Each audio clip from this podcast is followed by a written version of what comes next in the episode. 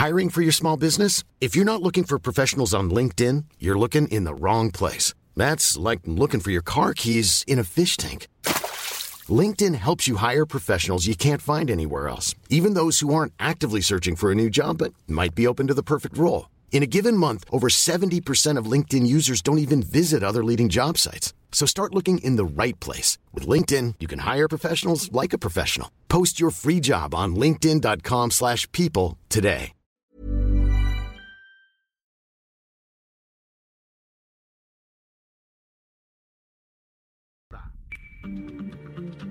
Recuéstate en el diván y abre tus oídos.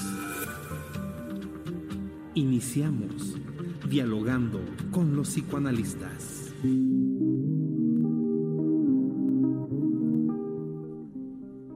¿Qué tal? Buenos días. Estamos empezando aquí con muchísimo gusto nuestro programa Dialogando con mis psicoanalistas que cada sábado a las 11 de la mañana tenemos. Este día vamos a hablar del arte y el psicoanálisis. Pepe, ¿cómo estás? Muy bien, Rocío, con un gusto de estar aquí con ustedes el día de hoy platicando de un tema tan interesante. Esperemos que nos alcance el tiempo. Ojalá, porque es un tema verdaderamente amplio, ¿verdad? Pero bueno, en nuestro teléfono en cabina el 55 80 68 11 58. Nuestro WhatsApp el 55 30 10 27 52. Recuerden que estamos también en el 100.3 de FM en Guadalajara, en el 101.9 FM en Nuevo Laredo, el 93.1 en San Luis Potosí, en el 92.5 de FM en Tampico, el 106.3 en Tabasco, el 99.9 de FM en Tehuacán, Puebla y el 92.1 de FM en Acapulco, Guerrero. Es un placer estar con ustedes, así que comenzamos.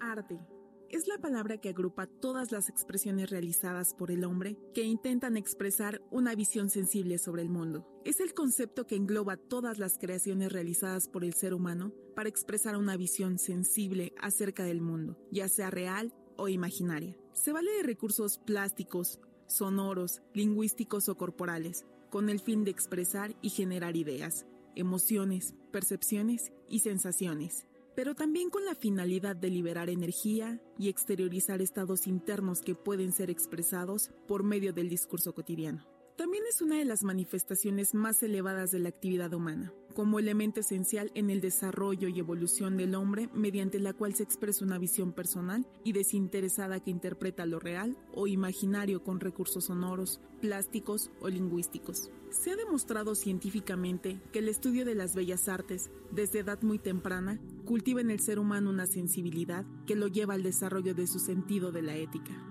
La expresión al arte favorece el desarrollo de la sensibilidad de las personas que permite canalizar de forma positiva su energía, así como incrementar su grado de autoconocimiento. La música favorece la concentración. A través de escuchar música nuestra mente navega y logramos profundizar en nuestra interioridad.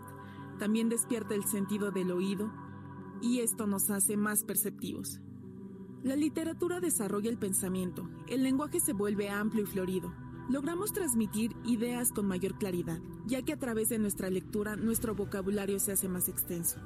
El dibujo, la pintura o la construcción constituyen un proceso complejo en el que se reúnen diversos elementos de la expresión para generar como producto algo auténtico. Con ello nos apropiamos de la realidad y generamos una visión propia de la misma. El teatro permite desarrollar la creatividad individual y grupal, así como la empatía. La danza promueve el trabajo en equipo, y la consecuente toma de conciencia para la asimilación de valores como la solidaridad, el respeto por la diversidad, la tolerancia, la cooperación y la valoración de la propia identidad. El arte nos lleva a percibir el mundo de una manera distinta.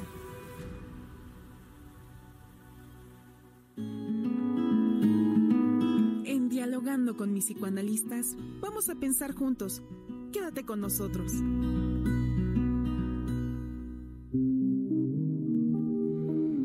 persona que choca con la realidad posee un don artístico, podrá transformar sus fantasías en creaciones artísticas, en lugar de volverlas síntomas.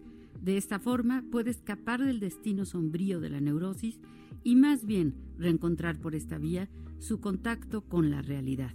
Esta frase de Sigmund Freud, el fundador del psicoanálisis, nos sirve para abrir este tema interesantísimo de el arte. De, cuántas maneras, eh, cuando podemos expresar conflictos que tenemos en nuestro psiquismo y los podemos expresar a través del arte, ¿cómo, cómo cambia la cosa? ¿Qué, ¿Qué piensas, Pepe? Híjole, es interesantísimo. La verdad es que para mí este es un tema apasionante y que en realidad hasta antes del psicoanálisis no entendíamos muy bien el mecanismo de creación artística, ¿no? Vamos, a, lo que me refiero es, sabíamos las técnicas, sabíamos cómo enseñar a una persona a, por ejemplo, trabajar la plástica, la pintura, ¿no? Pero eh, desde el mundo interno, desde la realidad psíquica del individuo, como que nos faltaba bien la comprensión, ¿no? Y precisamente Freud eh, se acerca mucho a la literatura, a la pintura, a la música, ¿no? Eh, aunque lo que más le llamaba la atención era la literatura, ¿no? La literatura. La literatura, una pasión para Freud, ¿no? Eh, una pasión en, la obra completa de Freud podemos encontrar referencias a Dostoyevsky, a Goethe, a Shakespeare, a tantos, tantos escritores tan, tan importantes, ¿no? Entonces también está como en las dos vías, ¿no? Es decir, el psicoanálisis se ha alimentado de la obra de arte y por otro lado, la obra de arte se alimenta del psicoanálisis, porque por ejemplo en la pintura, el surrealismo, ¿no? Justo, justo, justo, un movimiento que surge netamente como un, un esfuerzo de plasmar eh, esta realidad onírica que describe Freud, ¿no? Es decir, este mundo de los sueños a través del arte, ¿no? Porque hay que recordar que muchas veces utilizamos el lenguaje para explicar cosas que a veces son inexplicables a través del lenguaje. O sea, con el lenguaje eh, basta. Exactamente, esa es la pregunta. esa es la pregunta, ¿no? A veces las emociones que tenemos, los conflictos internos, las fantasías, las cosas que debemos simbolizar, todo este mundo interior, a veces no es suficiente con hablarlo. Justo, justo, justo. Eh, estaba pensando, y el otro día platicábamos también juntos, Rocío, un poco este tema, ¿no? El lenguaje es un, eh, es un invento, una creación humana muy reciente, ¿no? Eh, con lenguaje obviamente nos estamos refiriendo al tema de esta construcción verbal, este, gramatical a un sistema de referencia, ¿no? Este, a lo que podríamos llamar un idioma específico. Pero nosotros tenemos formas de comunicarnos que son mucho más antiguas, mucho más primitivas, ¿no? Y que tienen mucho que ver con la sensibilidad. Entonces, creo que sí, evidentemente a veces nos centramos demasiado en el lenguaje y dejamos de lado muchas otras formas de expresión que son muy importantes, que nos pueden ayudar a llegar a aspectos muy profundos de nuestro ser, de nuestro interior. Así es, Pepe. Tenemos una llamada. Qué, qué, qué gusto. Vamos a escuchar. Buenos días. Buenos días. Sí, ¿quién llama? ¿Qué tal? Habla Carlos Valenzuela. Ah, ¿qué tal? ¿Qué tal? Eh, qué gusto que nos llames. Eh, platícanos, por favor, ¿estás interesado en este tema? Sí, fíjate, Rocío, me da mucho orgullo el poder estar en, tus plataformas. La verdad es que te seguimos yo y mi, y mi esposa todos los sábados. Ajá. Son unos temas muy interesantes y tengo yo una, una pregunta si ustedes si, si ustedes creen que, que el artista de hoy en día tiene tiene temas o enfermedades por así llamarlo sobre todo mentales. Ya ya. Ah, oye pues qué interesante pregunta Carlos. Muchísimos saludos muchas gracias por llamar y bueno pues vamos a intentar responder de la mejor manera a esta pregunta. Muchas gracias. Gracias, Carlos. En realidad es una pregunta interesantísima, ¿no, Rocío? Pues sí, porque mira, eh, hay veces que se piensa que la persona tiene que estar enferma para crear, pero desde la perspectiva psicoanalítica, el enfermo como tal no crea. La creatividad más bien corresponde a un intento exitoso de resolver una problemática interna, pero muchas veces se piensa que eh, el artista está loco, ¿no? Pensemos, por ejemplo, en Salvador Dalí. Híjole, sí. Sí, sí, sin lugar a dudas, pero justo estamos entrando en ese tema, ¿no? A veces los artistas sí están lindando con la locura, ¿no? Este, lo que ahorita señalas, eh, creo que tiene que ver entre la diferenciación entre lo que es un genio y lo que es un artista, ¿no? Un genio tiene una capacidad de ver la realidad distinta y aterrizar ciertas cosas para resolver problemas muy concretos, ¿no? Explicar en términos muy sencillos la realidad cotidiana, ¿no? Por ejemplo, esa era la definición de Freud para el genio. Pero el artista no necesariamente está explicando la realidad o no necesariamente está resolviendo un problema allá afuera. En realidad el arte tiende hacia lo estético, ¿no? Hacia ciertos valores, hacia una tendencia irrefrenable, un impulso irrefrenable por crear, ¿no? Claro, claro. Eh, recordemos el teléfono en cabina que es el 5580 68 11 58 y el WhatsApp 5530 10 27 52. Y escuchemos, tenemos unas palabras de Ruth Axelrod. Eh, que, nos, eh, no está hoy aquí con nosotros, pero eh, nos manda unas palabras que queremos escuchar. tantas relaciones que hay entre el juego, entre la creación, entre las fantasías, este mecanismo que se llama sublimación, ¿verdad? Que nos sirve para expresar esas cosas que no, no podemos expresar de otro modo. Eh, yo creo que fíjate que nosotros estamos muy acostumbrados precisamente como psicoanalistas a hablar del tema de la sublimación, que es un mecanismo de defensa que básicamente está referido a transformar estos impulsos libidinales o agresivos en algo que sea sublime y más aceptado para la sociedad, ¿no? Es decir, en vez de canalizar en lo concreto mis deseos de destrucción, yo los convierto en un deseo de curar al otro. En vez de agredir, puedo utilizar y encaminar estos impulsos agresivos hacia eh, la consecución de una habilidad, por ejemplo, para la cirugía, ¿no? Entonces la sublimación es un mecanismo transformatorio y ahí me suena bien interesante porque creo que es muy cuestionable decir que es de defensa. Este sí nos defiende, pero creo que es un mecanismo ahora sí que de engrandecimiento, ¿no? Eh, genera poca patología, podríamos decir. Será el mecanismo que utilizan los artistas, ¿no? Pero bueno, ahora sí vamos a escuchar a Ruth. Rocío y Pepe, quiero felicitarlos por este programa en donde se observa y se escucha esta capacidad tan bonita que ustedes expresan, en relación con la cultura psicoanalítica y cómo todas las personas que están dispuestas a profundizar en su reflexión los lleva a cuestionamientos. Eh, yo en este momento eh, que escucho Em, cómo entender el arte, cómo entender la expresión afectiva de los seres humanos, quería que em, si me pueden ayudar a pensar qué relación hay entre el arte y la locura, porque me parece que mucha gente dice que para poder ser un buen artista tienes que estar un poco loco. Y me refiero a locura de la mala, no la posibilidad de ser libre en tu reflexión, sino de verdad tener un grado de patología mental eh, que genera mucho dolor psíquico. ¿Qué opinan ustedes de la relación entre el arte y la locura? Gracias, felicidades. Esto es lo que estamos hablando, ¿no? ¿Está loco el artista? ¿Está sano el artista? Y es una de tantas preguntas como muchas otras que podemos hacernos alrededor de el arte y el psicoanálisis. Por ejemplo, novelistas europeos que se ocupan, por ejemplo, del hombre culpable, del hombre del complejo de Edipo. Pensemos en Dostoyevsky con los hermanos Karamazov, pensemos en el parricidio, o sea, los escritores, ¿no? Tantos escritores que, además que han sido influenciados por el psicoanálisis, ¿no? Eh, y que crean y que están locos, están sanos. ¿Qué piensas, Pepe? Fíjate que está justamente pensando que muchas veces se dice lo mismo de nosotros los psicoanalistas. Tenemos que estar un poco locos para poder chambear, ¿no? Pero mira, yo creo que, que, que, hay que distinguir dos cosas. No porque esté uno loco va a ser artista, ¿no? Y no por ser artista está uno loco. Cuando hablan de esta proximidad entre la locura y la creatividad, yo creo que a lo que se refieren es que precisamente las personas que padecen de alguna enfermedad mental están viendo la realidad de una forma distinta y no saben cómo explicarla. Entonces muchas veces en estos intentos eh, se ven forzados desde su interior a canalizarlos en el afuera y crear algo concreto. Por ejemplo, estaba pensando en la creación de los alebrijes, ¿no? El creador de los alebrijes eh, simple y sencillamente los lleva a cabo, los materializa, porque en algún momento padece de una fiebre psicótica, ¿no? Que lo lleva a ver este, estas figuras extrañas. Este, él lo explica desde un punto de vista místico, pero en realidad, bueno, desde el proceso psicótico es muy fácil entenderlo, ¿no? A veces las fiebres nos generan estados alucinatorios, ¿no? Y entonces lo que hace él es plasmarlo, ¿no? Como hizo Yayoi Kusama, ¿no?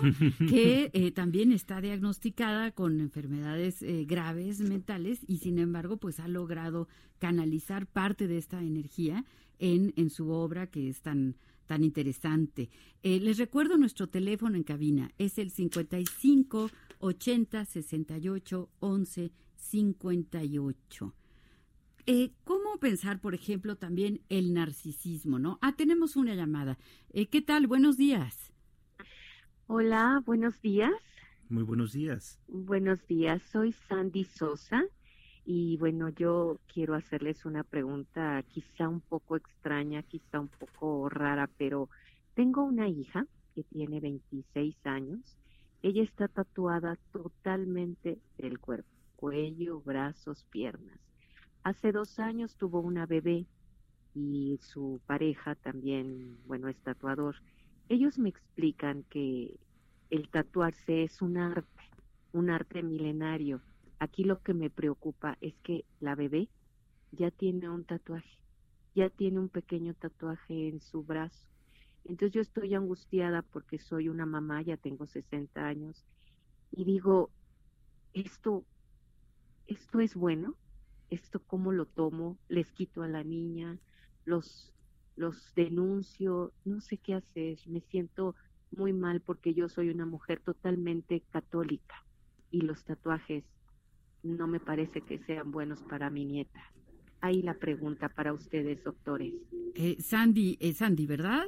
Sandy Sosa. Sandy Sosa, muchísimas gracias por llamar. La pregunta es realmente bien importante y eh, interesante, entonces vamos a, intentar darte una respuesta, ¿no?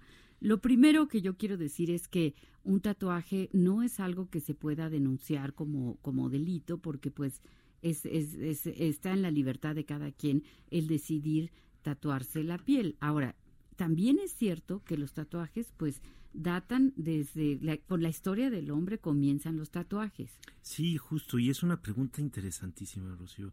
Eh, recientemente tuvimos ahí algún eh, heroico funcionario público que dijo que el tatuaje era, bueno, medio los incluyó con las enfermedades, ¿no? Entonces, en, en realidad, digo, no hay nada más lejano a la realidad que eso, ¿no? El tatuaje es una eh, decisión personal, que debe ser tomada con libertad, con información y que generalmente obedece a un deseo propio por eh, llevar en el cuerpo como una marca constante algo que es sumamente representativo y simbólico para uno como persona. O sea, cuando una persona se tatúa, sabemos tú y yo, Pepe, muy bien que quiere decir que hay cosas de la vida, que, experiencias que, que, ha vivido y que de algún modo las quiere como, como retener, como que se queden ahí marcadas en la piel, porque es, un modo como de recordar, de memoria. Ahora, ¿qué, ¿qué, le diríamos a, a, Sandy? ¿Qué tiene que hacer? ¿Tiene derecho a opinar sobre si su hija puede eh, permitir que su, que su nieta tenga un tatuaje? Mira, justo creo que es un tema bien delicado, ¿no? Porque eh, eh, lo central del tatuaje es, sí, a veces desde las culturas primitivas era un sentido de pertenencia, ¿no? Pero hoy en día tiene que ver mucho con una decisión personal. Entonces, una criatura de brazos o un niño chiquito tiene pocos elementos eh, para poder tomar una decisión de esa magnitud, ¿no? Es decir, no tiene los elementos necesarios para decidir una cosa de esta índole, ¿no? Claro, no tiene ningún elemento, ¿no? Es como el nombre, la religión, esas cosas que pueden ser impuestas. ¿Por qué? Porque el bebé, pues, no, no puede opinar, ¿no? No tiene todavía las herramientas para eso. Claro, ahora lo que es bien interesante es que, por ejemplo, este tipo de, de eh, elementos culturales como la religión, llega un momento dado en el que pues uno crece y ya impactaron a lo largo de toda la vida en la forma en que nosotros entendemos la realidad, ¿no? Pero yo me puedo apartar de ella, ¿no? Sin embargo, un tatuaje sí es una intervención sobre el cuerpo. eh, sí debemos de ser muy respetuosos con el cuerpo de las personas, de los niños en especial. Este, y la situación es que Sandy pues es una abuela, ¿no? Entonces eh, va a ser muy subjetivo lo que nosotros le digamos, pero yo pienso que como abuela tiene derecho a expresar su opinión, más no imponerla.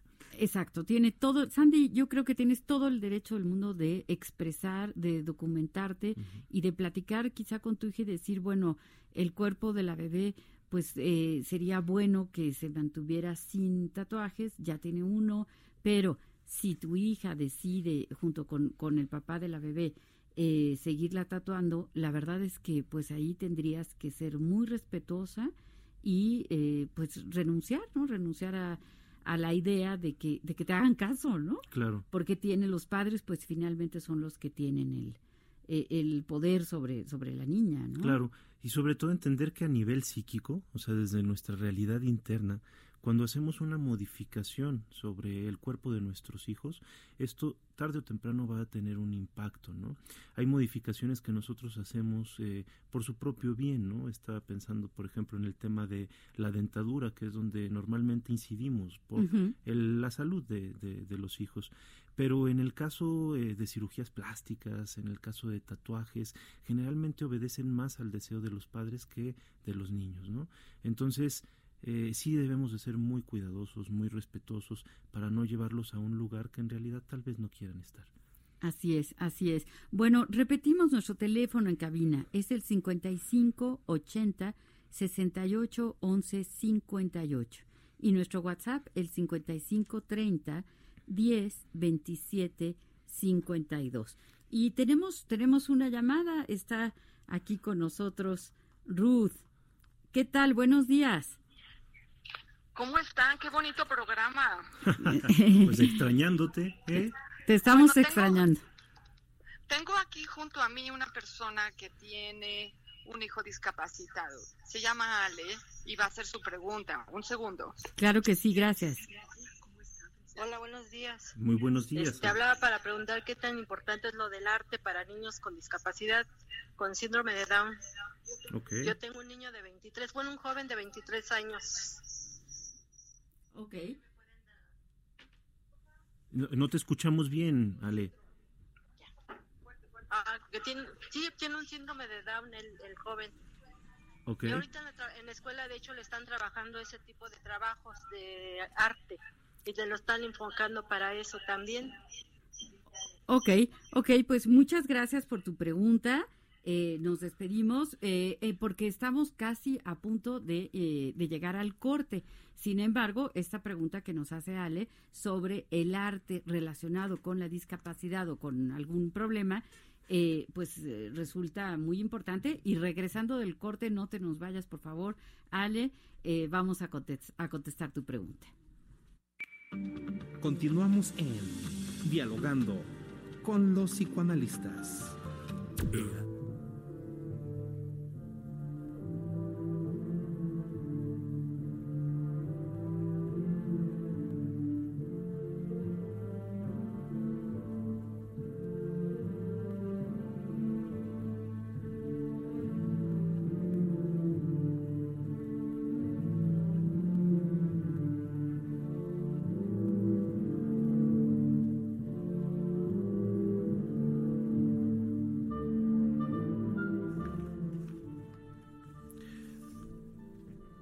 Bueno, pues aquí regresando con una preciosa sinfonía de Gustav Mahler.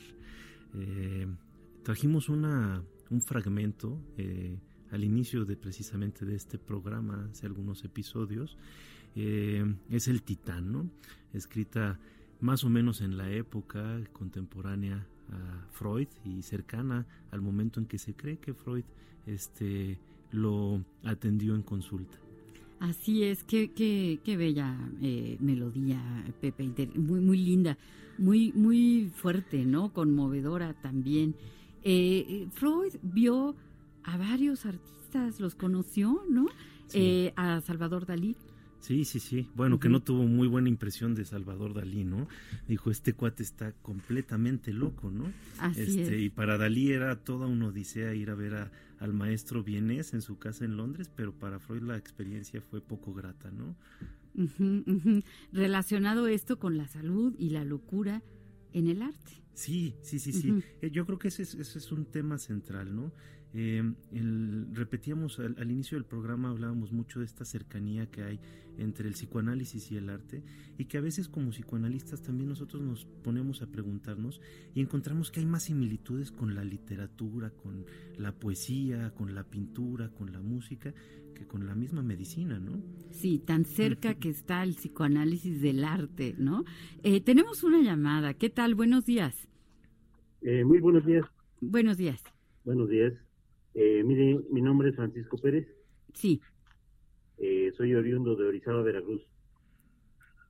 Sí. Eh, mire, eh, fui diagnosticado en forma tardía de trastorno bipolar. Ya.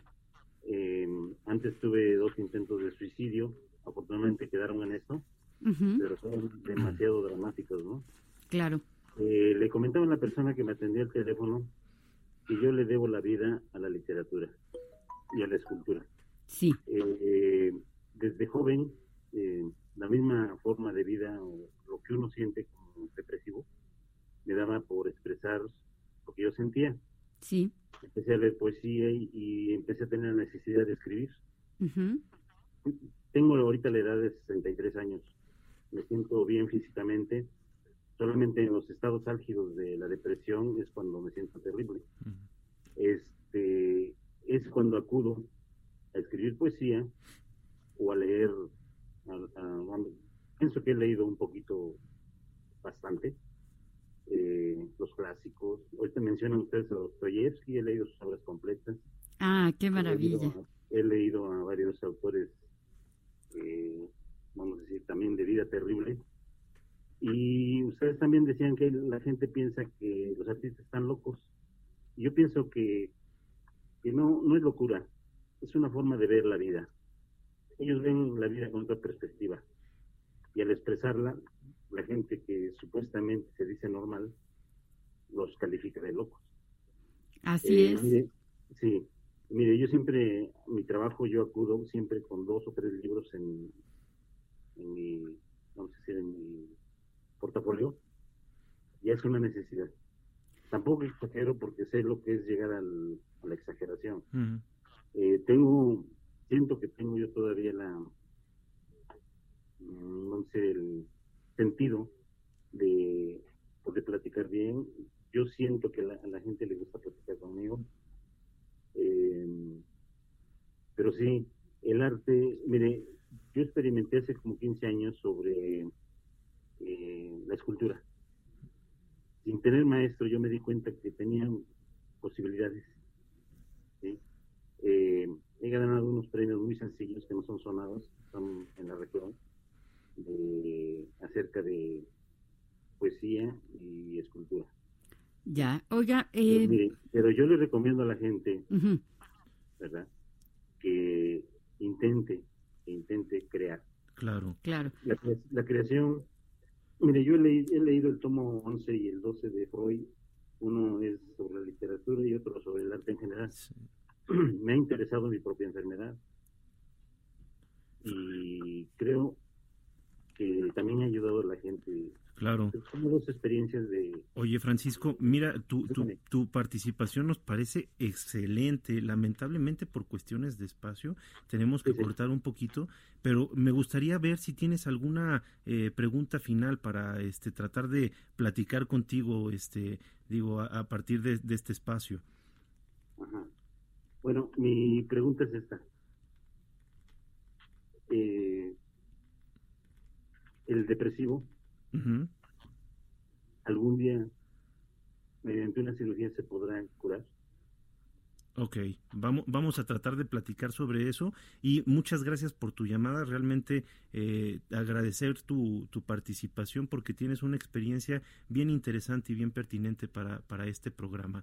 Un gusto saludarte, Francisco, y vamos a tratar de, de, trabajar ese punto. Eh, eh, qué importante lo que dice Francisco sobre cómo su refugio en la literatura y en la escultura, escribiendo y leyendo, ¿no? Porque nos dice, ha leído poesía, ha leído mucha literatura, ha hecho escultura, y esto, ¿cómo nos puede ayudar cuando estamos deprimidos, cuando estamos en una situación eh, de conflicto psíquico?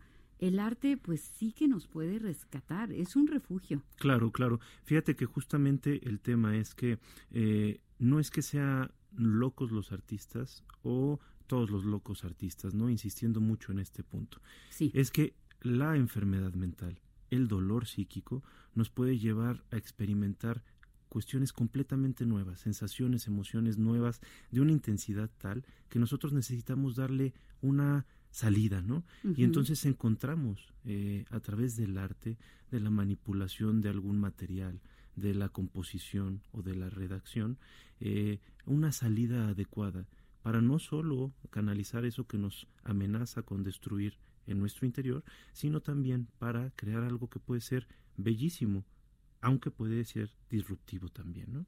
Sí, claro. Y respecto a la pregunta que nos hace Francisco de si alguna operación alguna vez va a curar la depresión, pues yo considero que, que, bueno, probablemente, ¿no? Es decir, los avances tecnológicos y en la medicina, pues nos llevan a que cada vez haya más recursos. Pero bueno, nosotros no, no somos psiquiatras, ¿no? Ni neurólogos, somos psicoanalistas y nosotros utilizamos la cura a través de la palabra.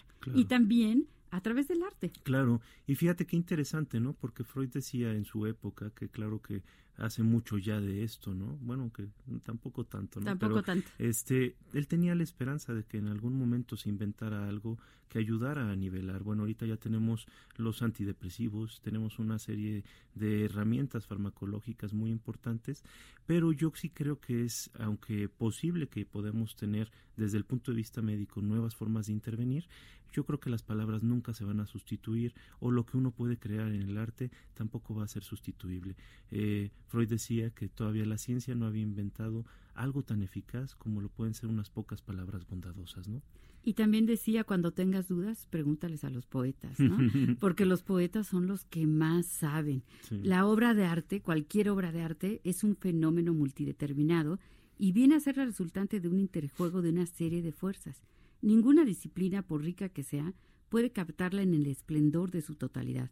Lo psicoanalítico solo puede capturar algo de la esencia de lo artístico y se ha ocupado de ello, especialmente en lo que se refiere a la motivación. Claro, claro. Fíjate que ahorita nos preguntaban este sobre el impacto que puede tener el arte sobre niños con alguna discapacidad. En este caso era un síndrome de Down, me parece. Sí, eso nos preguntaba Ale antes del corte. Sí, y fíjate Que, que es bien interesante porque sí se ha comprobado que una actividad artística, ya sea para una persona sin eh, problemas graves de salud mental, sin ningún síndrome, pero también con personas que lo pueden padecer, eh, ayuda a esparcir el espíritu, ¿no? Eh, canaliza una atención muy específica, genera, libera endorfinas, vamos, tiene grandes beneficios, ¿no? Digo, no quiere decir que con arte vamos a curar un síndrome, eso es imposible, pero sí podemos ayudar a que la persona que lo padece tenga un alivio, ¿no? Claro, porque en el arte, ¿qué hacemos? Expresamos conflictos básicos, conflictos internos que tenemos, expresamos nuestras fantasías, ¿verdad? Sublimamos aquellas situaciones que nos están de algún modo eh, molestando, lastimando, ¿no? Por ejemplo, en la literatura, ¿no? Pensemos en Dostoyevsky y el parricidio, ¿no? Cuando escribe Los hermanos Karamazov y entonces está hablando de toda esta situación eh, de dolor, de traición, eh, esta situación respectiva a lo que es el padre, ¿no? Que es, para cualquier hombre pues resulta una situación, eh, una experiencia bastante compleja. También yo pienso en autores contemporáneos, ¿no? Por ejemplo, Paul Auster. Paul Auster es un escritor eh, delicioso, ¿no? Que es, su esposa, su segunda esposa, Siri Usbet, ella acude a psicoanálisis y en sus novelas pues casi siempre aparece una sesión con un psicoanalista o comentarios alrededor del, psicoanálisis. Está interesantísimo porque son incontables los casos, ¿no? Yo ahorita estaba pensando justo eh, Paul Auster en este libro, eh, La invención de la soledad, que es realmente un trabajo psicoanalítico, está eh, escribiendo el proceso de separación de la figura del padre precisamente porque éste fallece, ¿no? Claro, y a raíz de la muerte del padre es que escribe este libro, ¿no? Con este título que, ya el solo título, ¿no? La invención de la soledad. Exactamente. ¿Qué siente un, un hombre cuando su padre muere, ¿no? Y coincide con, con Freud en el sentido de que Freud comienza la escritura de la interpretación de los sueños a raíz del fallecimiento de su padre. Hijo, qué, qué, dato tan, tan importante, ¿no?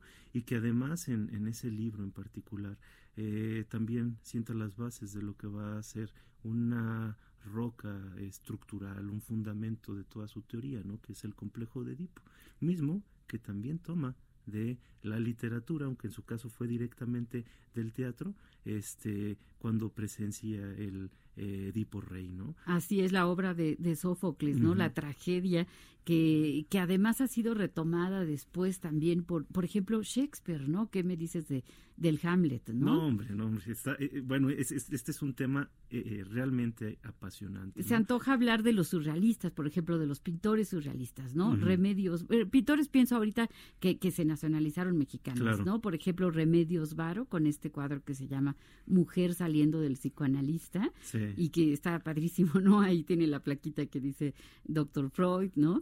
y, todo lo que esto significa. Leonora Carrington. Sí, incluso digo, aunque no, no soy muy fan de, de, su obra, pero también tiene esta conexión directa, ¿no? La misma Frida Kahlo, ¿no? Está, está muy eh, sumergida en, este movimiento y también eh, cruza estas realidades, pero sobre todo podemos ver ahí muy claro en sus obras el dolor, ¿no? Yo creo que es una obra marcada por el dolor y yo creo que Frida Kahlo pinta porque si no, ya no existía en su momento, ¿no? Claro. Es decir, la única opción que le quedaba yo creo que era el suicidio, ¿no?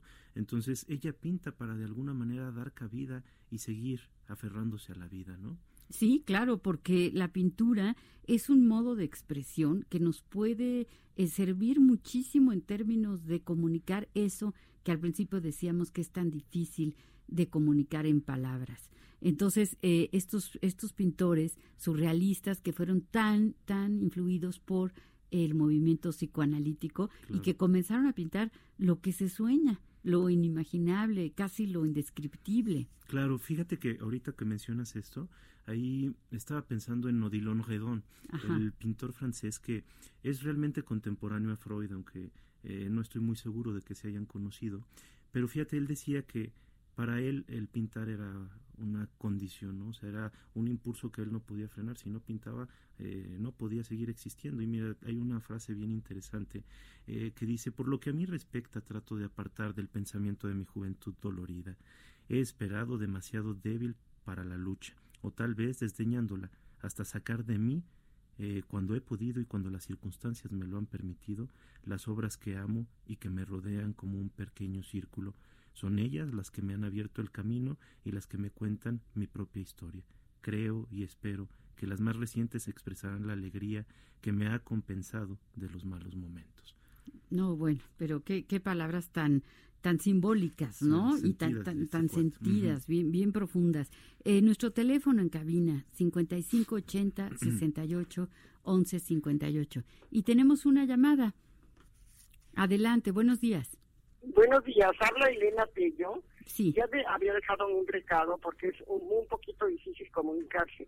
Quiero felicitarlos, es un programa impresionante y es un placer que existan programas que nos elevan tanto en la cultura, en el sentimiento, en nuestro espíritu.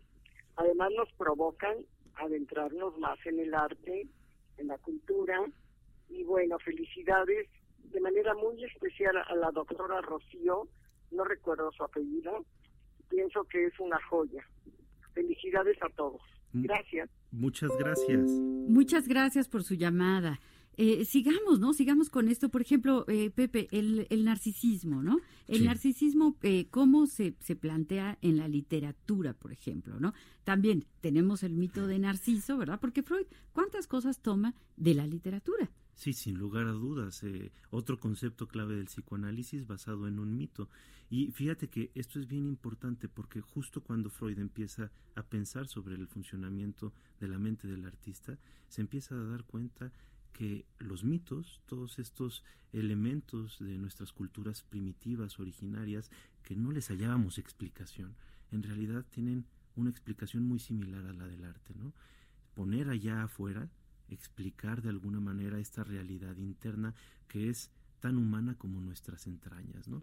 Lo que hizo Shakespeare, ¿no? Porque hay, un libro precioso que se llama Shakespeare, la invención del humano, en donde va mencionando Harold Bloom cómo Shakespeare va, eh, eh, eh, se convierte como en un modelo, ¿no? Es decir, nos habla de un Otelo celoso y Freud después, ¿verdad? Cuando se adentra en todos estos afectos, en todas estas situaciones tan, tan difíciles, se inspira también en la obra de Shakespeare para, para describir cuántas de las eh, patologías, cuántas de las situaciones y experiencias por las que los humanos pasamos, ¿no? Yo pienso en el narcisismo, por ejemplo, en, en la novela esta del El amante, ¿no? De Marguerite Duras, en donde se ve claro cómo el chino es solo un objeto parcial, ¿no? El amante que brinda satisfacción, ¿no? O el, la herida narcisista que padece en esta novela una cuestión personal de Kensaburo Oe ante eh, pues la, la, tremenda desilusión de tener un hijo que nace. O en el mismo Nabokov, ¿no? Eh, podemos ver la,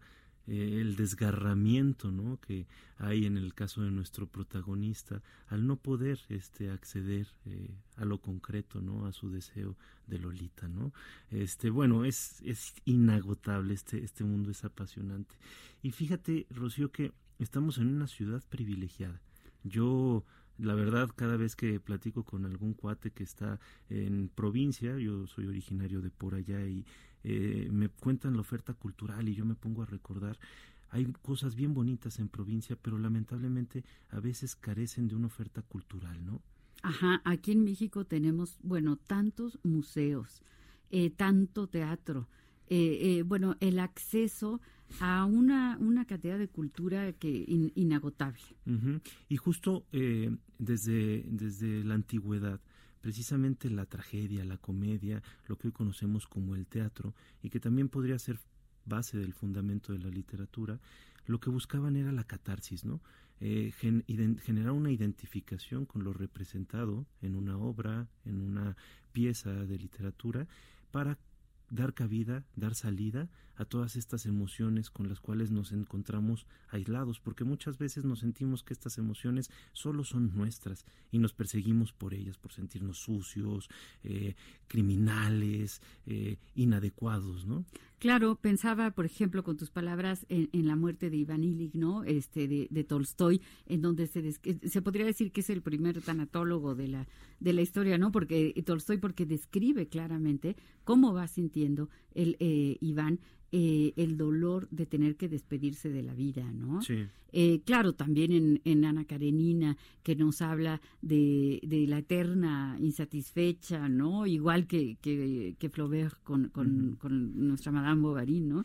Es decir, los seres humanos tenemos emociones, afectos, conflictos psíquicos, conflictos para adentrarnos, para hacer como, como insertarnos en la cultura, y entonces el arte, al identificarnos con algún personaje de una novela, al identificarnos con alguna eh, pintura, con alguna pieza musical, pues de ese modo podemos canalizar estas emociones que, que luego pueden resultar bien dolorosas. Sí, y justamente fíjate, yo, yo pensaba que aquí en, en aquí en México, perdón, con el, con el tema de tanta oferta cultural, eh, no hay un pretexto para no acercarnos. Fíjate, yo el, fin de semana eh, me acerqué al Museo de la Acuarela, aquí de la ah, Ciudad de México, que está precioso, ¿no? Está lleno de fragmentos de las obras de Netzahualcóyotl, hay un jardín ahí precioso, y fui porque había una especie de congreso eh, de una asociación que se llama Escriptoria. Y estuve platicando con un querido amigo, Salvador Méndez, y tienen un movimiento, por ejemplo, para eh, de alguna manera difundir este arte que también es la escritura, pero con una escritura ornamentada, ¿no? Y yo me puse a investigar un poco de esto y también eh, la escritura es un método de contacto con, incluso desde las culturas antiguas, con la divinidad, ¿no? Como aquí en México puede llegar a ser el baile, ¿no? Este, este baile de los matachines que vemos en el centro, ¿no? Entonces, tenemos un chorro de opciones. ¿Por qué no acercarnos? ¿Por qué no abrirnos, no? Porque el arte puede enriquecer muchísimo nuestra, nuestro espíritu. El arte puede ayudarnos incluso a sanar, de cierto modo, algunas heridas. Pero tenemos a, a Ruth. Adelante. Hola amigos, tengo un WhatsApp que dice así. Eh, me llamo Daniela Ventura, tengo 14 años. Y miren, es que yo creé un muñeco sonriente e hice un dibujo, pero es un muñeco terrorífico. Y pues se lo enseñé a mi mamá y ella cree que tuve algún trauma con ese muñeco pero es que a mí me gusta hacer dibujos terroríficos. Ruth, ¿puedes quitar el altavoz, por favor, porque se está escuchando como un eco? El radio, porque los estoy oyendo por todos lados, por radio, por, por WhatsApp, por todos lados los estoy escuchando. Aquí ya te escuchamos perfecto. Ok, soy Daniela, tengo 14 años y yo creé un muñeco sonriente que es un muñeco terrorífico. Se lo enseñé a mi mamá y ella cree que tuve algún trauma con ese muñeco, pero no es así. A mí me gusta hacer dibujos terroríficos. ¿Qué opinan? Uy, qué interesante aportación nos traes, Ruth. Este, fíjate que eh, creo que es bien pertinente porque cuando hablamos de arte, casi siempre hablamos de cosas que nos conmueven, que nos gustan y que son eh, estéticamente eh, eh, aceptables según nuestros valores, ¿no? Pero muchas de las obras artísticas de Adebis son cuestiones que incluso nos desafían estéticamente, nos simbran, nos extrañan, ¿no? Incluso nos asustan, ¿no? Por ejemplo, yo pensaba en la novela negra, ¿no? Podemos pensar en Arthur Conan Doyle, podemos pensar en Edgar Allan Poe con, con su poema, por ejemplo, del cuervo, ¿no? Que señala esto del romanticismo, que es esta situación en donde eh, no tengo, no puedo, no alcanzo, no me basta, es decir, asustarse eh, sentirse triste, la melancolía, la melancolía que se expresa en las obras, por ejemplo, de Virginia Woolf, ¿no? En donde vemos que el dolor, el miedo, el pánico, también son afectos que pueden estarse expresando en el arte. Y que son humanos. ¿Por qué tendríamos que juzgar los afectos? No, esto es algo que nos sucede muy seguido. Eh, creemos que debemos de estar siempre sonrientes, siempre enamorados, siempre optimistas, y en realidad la vida funciona de manera diferente. Necesitamos también del enojo, necesitamos también de la agresividad, necesitamos también de la tristeza, ¿no?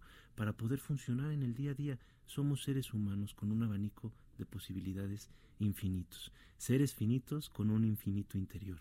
Así es, eso es lo que somos y qué, qué bueno que podamos disfrutar del arte, qué bueno que podamos tener acceso a tanto arte desde la literatura, el cine, el próximo sábado vamos a hablar justamente de el cine y el psicoanálisis. Entonces, pues esperemos que no se pierdan nuestro programa. Eh, tenemos que despedirnos ya, pero antes darle las gracias en los controles a Enrique Hernández, a Juan Carlos Alfaro, eh, a Yasmín Hernández, nuestra productora. Eh, despedirnos, no sin antes decirles que para nosotros son muy importantes sus llamadas, su participación y que, bueno, siempre sentimos que se nos va muy rápido, ¿verdad, Pepe? Híjole, la verdad es que sí, este, yo ya dije desde el programa pasado que voy a traerme unas cadenas y me voy a amarrar aquí a los micrófonos para que no me saquen. Este, me gustaría también ofrecer al público la posibilidad de contactar con un profesionista, ¿no? Nosotros manejamos en, en, la asociación a la que pertenecemos un centro de atención comunitario en el que ofrecemos servicios de psicoterapia o psicoanálisis a costos reducidos. El teléfono para quienes estén interesados es el 5596 0009. Nos despedimos con mucho cariño y les mandamos un fuerte abrazo. Así es, hasta luego.